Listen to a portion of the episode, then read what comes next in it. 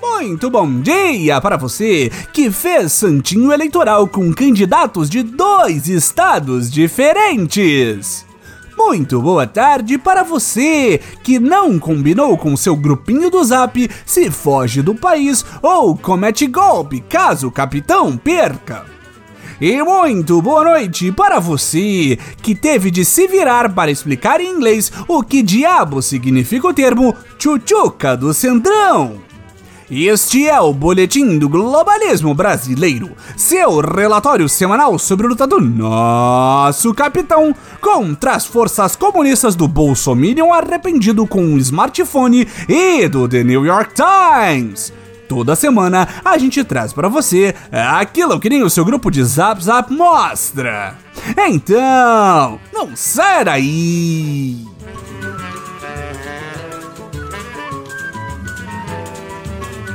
Patriotas, é inegável que o capitão atravessa um dos momentos mais delicados de toda a sua vida. Não, não estamos falando da reação pífia nas pesquisas depois de todos os programas, subornos e dinheiro extra para tentar comprar popularidade. Né, isso aí não pega nada. Afinal de contas, todos sabemos que a única pesquisa válida é a feita por tuiteiros bolsonaristas e mais nenhuma. Estamos falando das sucessivas humilhações que vem sofrendo nosso Jairzinho coitado.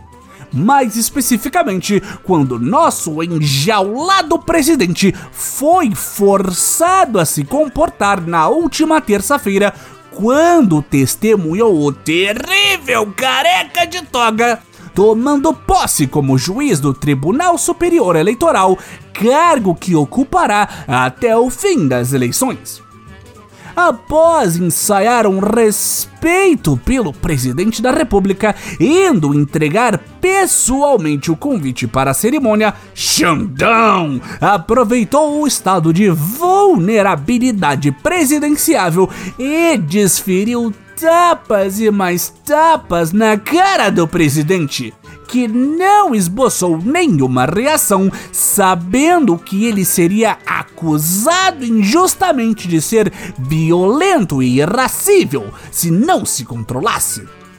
Mas primeiro devemos louvar a sabedoria de Jair Bolsonaro não, ouvinte, é sério, por que você está rindo? Enfim, nos dias anteriores ao evento, o capitão deixou claro que não queria ir à Cova dos Leões, mas supostos aliados como Paulo Guedes e Fábio Faria, ministros da Economia e das Comunicações, respectivamente, convenceram o seu Jair a receber o convite de Xandão pessoalmente e, ainda pior, ir à posse. Isso que dá colocar quadros civis nos ministérios! Militares treinados taticamente na arte da guerra da pintura de meio fio nunca cometeriam um erro desses.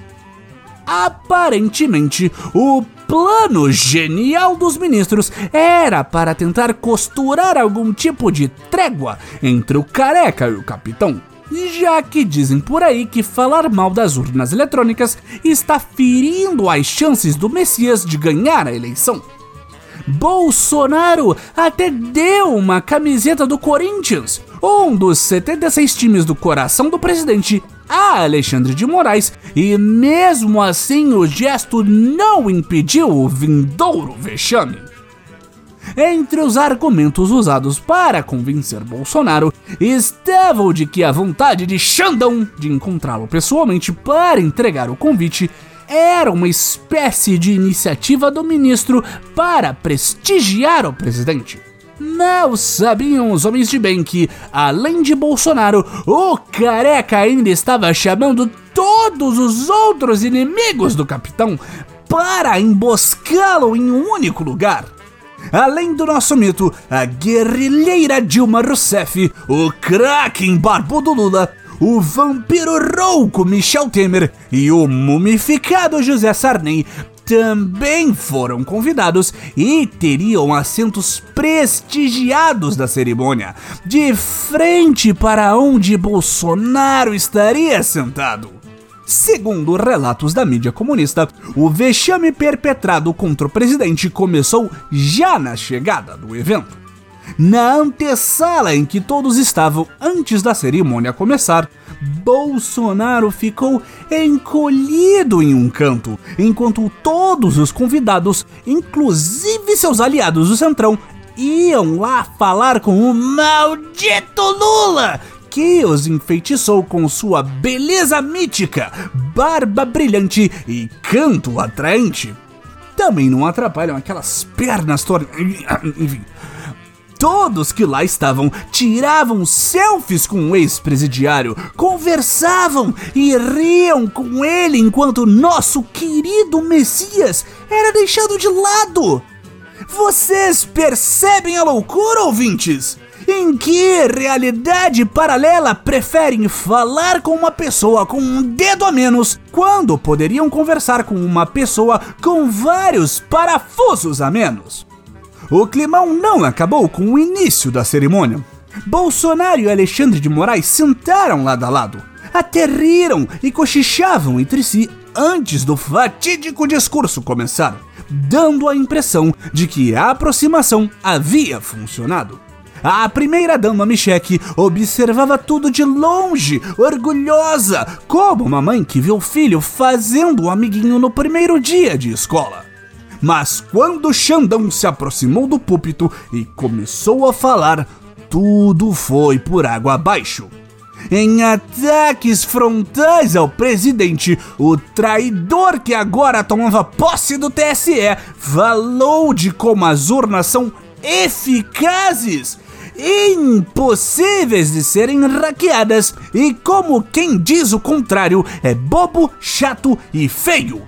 A irritação de Bolsonaro era perceptível durante a fala de Moraes.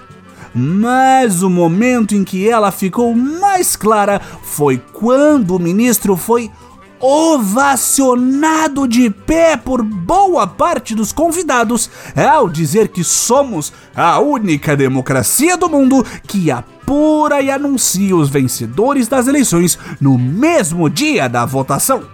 Quando nós aqui do Boletim ouvimos a notícia, corremos atrás do vídeo porque acreditávamos que isso significava que haviam tacado ovos no careca depois de tamanha baboseira. Mas imagine a nossa decepção ao ver que ele estava sendo aplaudido pela maioria dos presentes.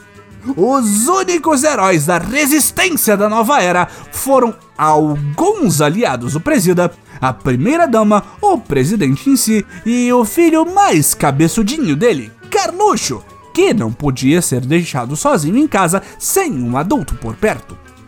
Por mais que Jair tenha se segurado bem na hora e não demonstrado nenhum tipo de emoção, nós sabemos que esse tipo de coisa mexe com a cabeça da pessoa. Destruir o orgulho de gente assim em público é perigoso e pode ter efeitos muito mais tarde. A demonstração de que não estava nada bem o nosso presidente veio dois dias depois, quando um implantado youtuber começou a falar palavras vez ao presidente no seu momento mais querido do dia. A hora de cumprimentar o gado no cercadinho. O humilhante em questão estava o tempo inteiro provocando o presida tentando constantemente chamar a atenção. Bolsonaro, muito sabiamente, entrou no carro para ir a algum passeio de moto importantíssimo, mas não aguentou ser chamado repetidamente de Chuchuca do Centrão. Vocês têm noção de quanto dói ser chamado de Chuchuca, patriota? É o mesmo que ser lembrado de quando você pegou sua ex-mulher te traindo com seu melhor amigo na cama do seu filho, fazendo coisas que ela nunca quis fazer com você no dia do aniversário da morte da sua cachorrinha. Isso é uma experiência completamente geral que todo mundo já passou e não foi nem um pouco específico. Tá ok? Tá ok. Depois de ser lembrado de todas as concessões que teve de fazer ao Centrão para se manter no poder e ainda assim correr o risco de ser traído, Bolsonaro não aguentou e partiu para cima do youtuber, tentando tomar o celular do menino e teve de ser parado pelos próprios seguranças. Agora só resta aguardar o resto da campanha e ver se nosso sofrido presida consegue se manter calmo durante os debates que ele com certeza irá. Porque até onde sabemos, a corrida da democracia não é esporte de contato!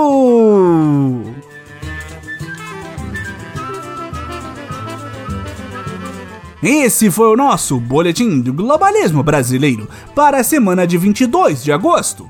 Envie sua sugestão ou crítica para nosso perfil em arroba boletim B no Twitter e fique ligado em nossas próximas notícias globalistas. Se possível, ajude a espalhar a palavra do Boletim, avaliando o nosso humilde programa no seu aplicativo de podcast preferido, cometendo um patracho compartilhamento de nosso programa e considerando apoiar nossa campanha de financiamento coletivo em padrim.com.br barra Boletim do Globalismo Brasileiro. Tudo junto. E lembre-se, Xandão no comando, acima de tudo, Brasil! Acima de todos!